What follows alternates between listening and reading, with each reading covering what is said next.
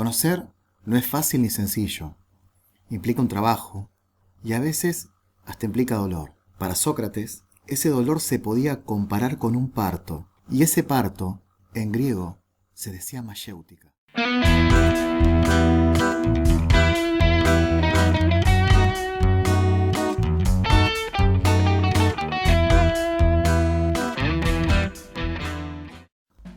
Hablaremos hoy de la mayéutica, el método con el cual Sócrates se hace conocido.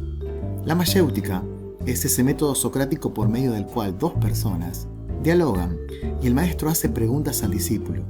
De ese modo, el discípulo encuentra el conocimiento en sí mismo. La palabra mayéutica deriva del griego mayeutikos, que significa parto.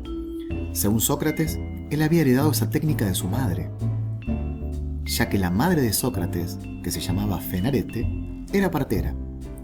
En la antigua Grecia, las comadronas gozaban de un relativo prestigio. Este era uno de los pocos trabajos que tenían permitido las mujeres, y esto nos habla del gran poder que los hombres tenían sobre las mujeres en la antigüedad. La indignidad era a veces tanta que el mismo Sócrates dijo, según nos cuenta Platón en el Téteto, las comadronas son mujeres dignas, al fin y al cabo.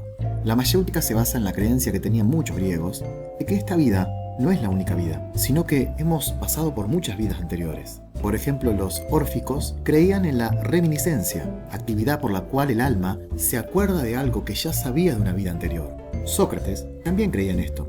Por eso a través de ese parto que él inducía en los discípulos, lograba que quien lo siga llegue a la verdad que de algún modo ya conocía. Conocerse a sí mismo es profundizar en nosotros para encontrar esa verdad, y la mayéutica nos ayudará en esa profundización.